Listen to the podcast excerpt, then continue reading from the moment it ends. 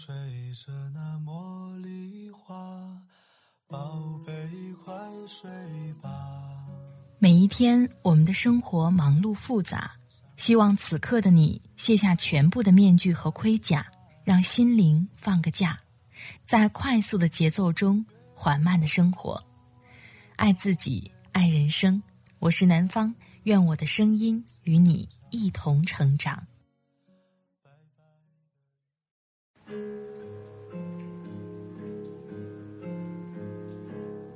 嗨，你好，这里是快节奏慢生活，我是南方。今天你过得好吗？最近很多人都会焦虑，焦虑疫情之下该怎么面对生活，该怎么照顾好自己和家人。而除了现在特殊时期，还有一些时候，大家也会焦虑。焦虑没有按部就班的过成别人标配的人生，也焦虑明天的日子会怎样。面对焦虑，我们该怎么办呢？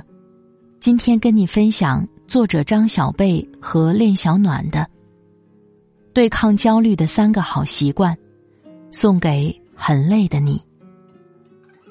如果喜欢我的声音，别忘了为我投月票哟！你的聆听和投票。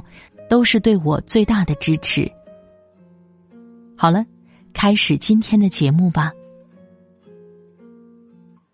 当今时代，焦虑好像成了社会性话题，离不开，逃不掉。年轻人为了升职加薪，拼命熬夜加班；女孩们为了更符合大众审美，使劲减肥；宝妈们为了孩子拥有更好的前途。花式鸡娃，每个人都想变得更好，但却陷入越努力越焦虑的尴尬境地，甚至越来越恐慌。而《焦虑自救手册》这本书告诉我们，看透焦虑的本质，找到焦虑的根源，才能开启不疲惫的人生。一个人焦虑的本质，把过标配的人生当目标。在心理学上，有一个概念叫社会时钟，它的意思是，在社会环境中，每个年龄都有自己的社会标尺，什么年龄就要做什么样的事。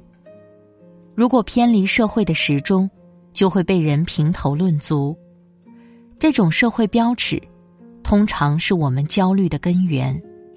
十六七岁，正是读书的年纪。你成绩不好，就会产生焦虑；二十多岁，正是谈恋爱的年纪，没有恋人，就会产生焦虑；年近三十，父母会催婚，你不想结婚，就会产生焦虑；三十出头，事业稳定，成家立业是标配，如果没有，就会产生焦虑。网上曾流传过这样一张照片，狭隘的定义了低配、标配、高配、顶配的生活。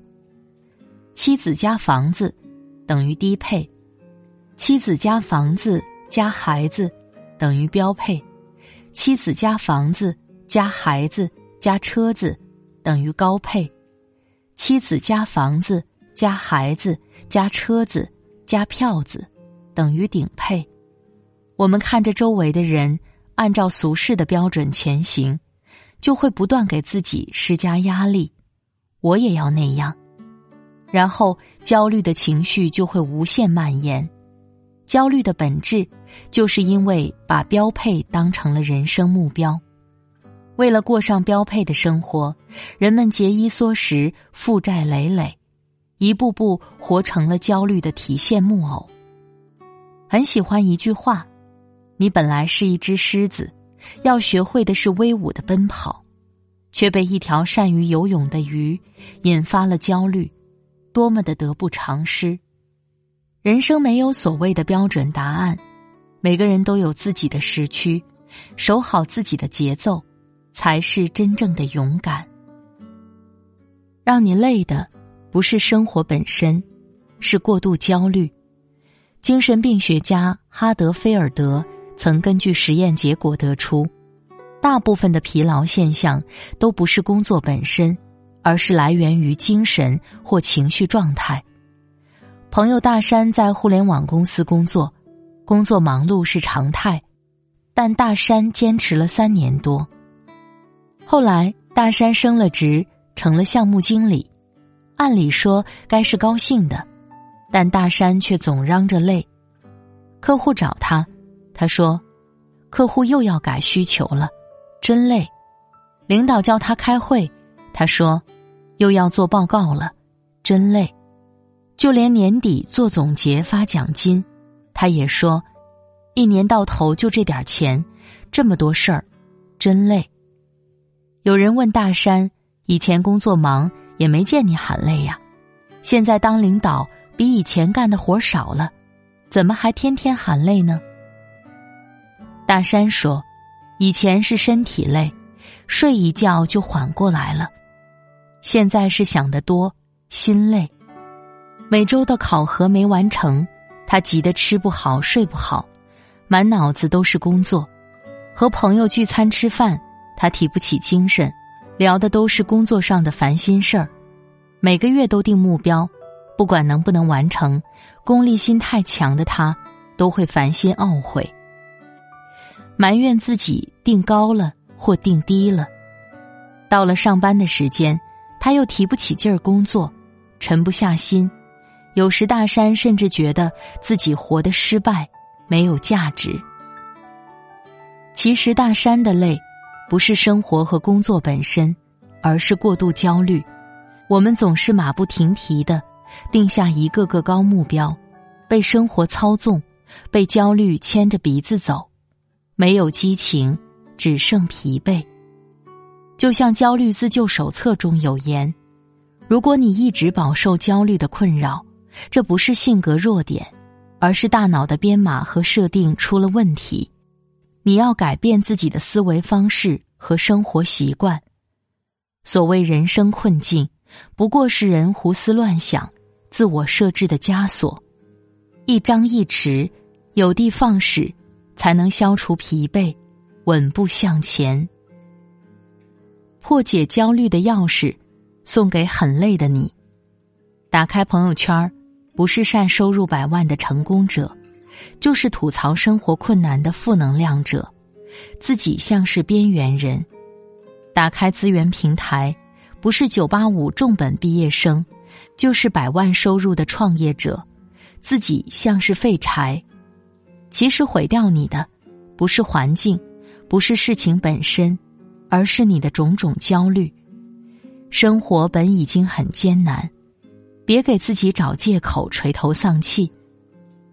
在《焦虑自救手册》中，作者也给我们提供了破解焦虑的钥匙。第一把钥匙，改变想法。不管是广泛性焦虑障碍、惊恐障碍、广场恐怖、健康焦虑障碍，还是社交焦虑障碍、升学升职焦虑，我们首先都要改变自己的想法，那就是不要抗拒恐惧，也不要期望自己一下子成功。每个人都会遇到这样或那样的问题，也都会遇到各种各样的挑战。大家怎么样想你？其实都没有你自己怎么想你自己来的重要。接纳自己所有的恐惧、焦虑，告诉自己这并不可耻。接纳自己，减少认知失调，改变想法，才能告别焦虑。第二把钥匙，即刻行动，告别完美。心理学上有一条原则。行为可以改变并塑造一个人，即刻行动不但能减少焦虑，还能让人告别万事完美的幻觉。王朔先生有一篇特别火的短篇小说，叫《我是你爸爸》。小说中的爸爸是个想象派，他每天晚上吃完饭的第一件事儿，就是在写字台上铺好草稿纸，准备一支笔。告诉儿子，他要写作，但儿子从未见过爸爸写过一个字。儿子和爸爸吵架，问他：“为什么你从来不写字？”爸爸说：“我还没酝酿好，我要构思一个完美的东西。”就为了这个完美的作品，爸爸一辈子没写一个字。与其在幻想的未来中焦虑不安，不如即刻行动，从脚踏实地的实践中安慰自己。要知道，生活中并没有真正的完美。追求完美只会让人迷失。第三把钥匙，活在当下，乐观一些。被焦虑困扰的人，即便没经历过创伤，也会对未发生的灾难产生恐惧。而破解内心焦虑的钥匙之一，就是保持乐观，活在当下。霍金十七岁考上剑桥，却在二十一岁的时候。得知自己患上了不治之症，那时的他整日焦虑不安，还经常失眠。后来，他梦见自己虽然瘫痪在床，但还是用物理学帮助了很多人。于是，霍金真的站了起来，摆脱了焦虑的心态，在轮椅上做出了举世瞩目的成就。活着中说，人是为活着本身而活着。不是为了活着之外的任何事物所活着，人生中的各种焦虑，都来自于对过去的悔恨，对未来的担忧，对环境人事的焦灼。活在当下，才能由内而外生出欢喜和勇气。人之所以产生焦虑，本质上是因为认知与现实的偏差。焦虑自救手册告诉我们。在焦虑情绪中，我们可以自救，一切终将会过去。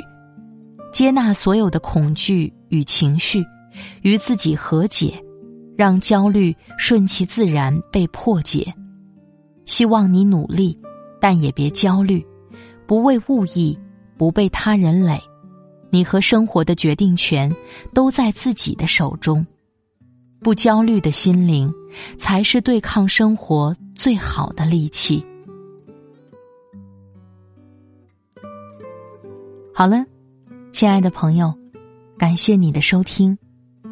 我们不必为并没有发生的事情而焦虑，也不要强行的给自己的生活带上枷锁，不要给自己那么大的压力。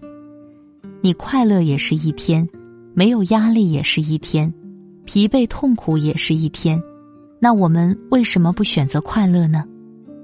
焦虑什么就去努力做什么，在脚踏实地中安慰自己吧。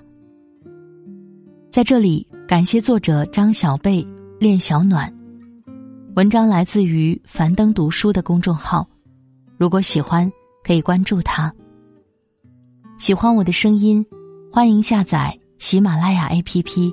搜索“南方 Darling”，快节奏慢生活，关注公众号“听南方”，第一时间收听温暖。今天的节目就到这里，我们下期再会，祝你晚安，今夜好梦，拜拜。